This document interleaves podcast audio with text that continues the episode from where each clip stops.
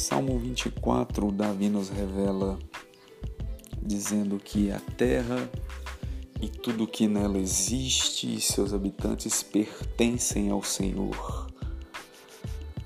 Esse salmo é muito poderoso porque nos revela a soberania de Deus e a independência de Deus de todas as coisas, porque a terra é quem pertence a Ele e não Ele que pertence à terra. Colossenses 1,17 vai nos revelar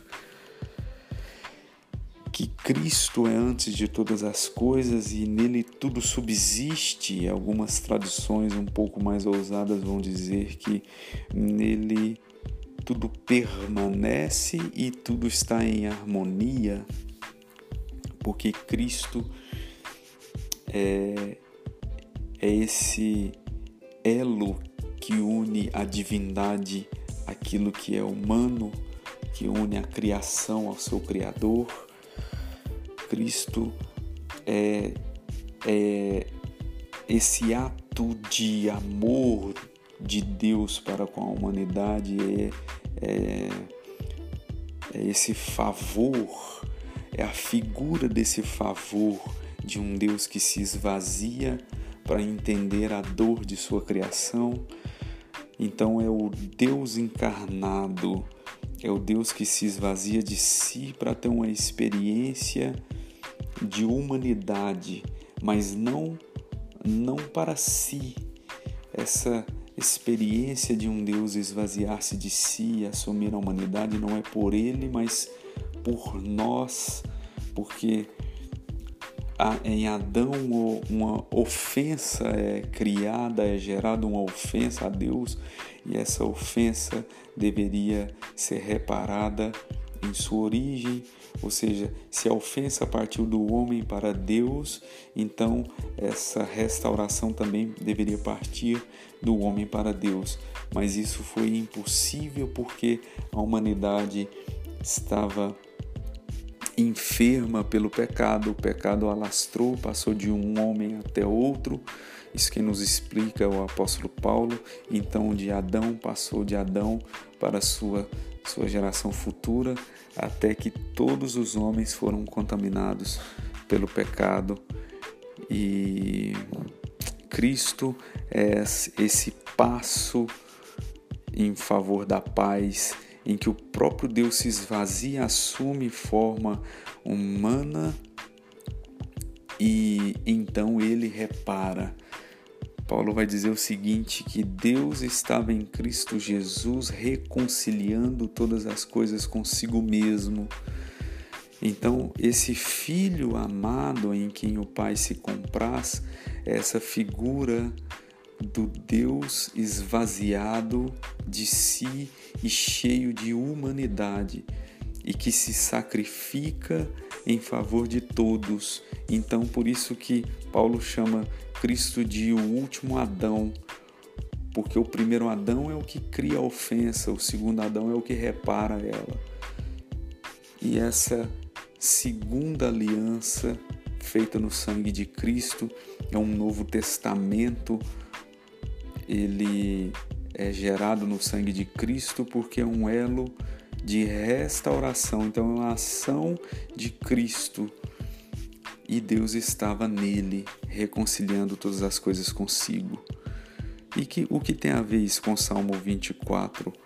O Salmo 24 vai falar da grandeza de Deus, da sua atemporalidade, da sua eternidade, da sua independência de todas as coisas porque nós somos seres humanos falhos, temos início, meio e fim, ou seja, temos uma origem, teremos um fim, e com a nossa mente limitada, a nossa mente pequena, é impossível compreendermos um ser eterno.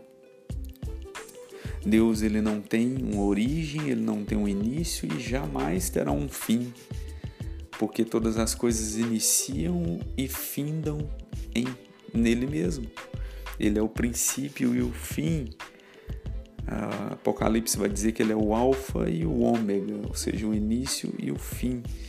Ou seja, todas as coisas iniciam nele e finalizam nele, mas ele mesmo, ele não tem fim, ele é eterno, ele permanece para sempre. Isso o salmo está repleto de frases que afirmam, afirmam isso, que as misericórdias do Senhor duram para sempre. Então existe misericórdia em Deus que duram eternidades. E com a nossa mente humana é impossível compreender isso porque somos seres limitados. É por isso que é mais fácil negar a existência de Deus do que compreender que jamais iremos compreender Deus. Até porque Deus não pede para ser compreendido, o que ele espera de nós é apenas a retribuição pelo favor que diariamente ele derrama sobre, sobre a humanidade. A oportunidade de fazermos as coisas certas todas as manhãs.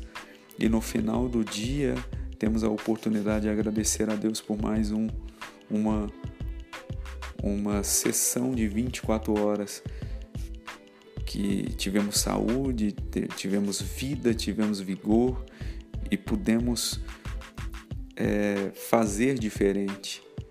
Mas a humanidade ela, ela não reconhece isso, ela prefere perder tempo com as suas uh, maldades, com a sua arrogância, avareza, ganância, e o homem desperdiça os seus dias em busca de ouro, em busca de fama, em busca de fortuna, em busca de poder e não se voltam a Deus, não se voltam à sua origem, não se voltam ao seu Criador e, portanto, sofrerá os danos, sofrerá as consequências desse, desse ato de rebeldia, porque se você pega a Bíblia e aquilo que está na história bíblica e a história paralela à Bíblia, e a história que explica a Bíblia e a Bíblia que explica a história, você vai ver um Deus benevolente o tempo todo, porque quando Adão peca no jardim, era para Deus ter matado ele e Deus, em benevolência, mantém ele vivo, apenas o tira do jardim e permite que ele viva a sua humanidade ainda.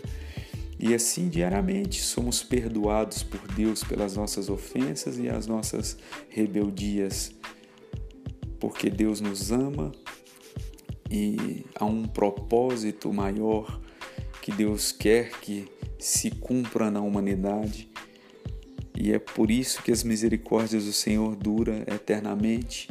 E por isso que Salmo 24 vai dizer que tudo está na mão do Senhor, tudo pertence a Ele, Ele é Senhor de todas as coisas. Então reflita no quanto você tem sido grato ao Senhor por essas oportunidades que Ele te dá diariamente de você fazer o bem, de você reconstruir a sua história, de você refazer as suas alianças perdidas, liberar os perdão, os perdões que você deveria liberar e receber as desculpas e os perdões que você precisa receber também, reforçar as suas amizades. E você tem perdido tempo com picuinhas, brigas, discórdias, dissensões, avareza, luxúria, prostituição, impureza. E você tem perdido o seu tempo quando há um Criador de braços abertos dizendo: Vinde a mim os que estáis cansados e sobrecarregados, e eu vos aliviarei de toda essa carga.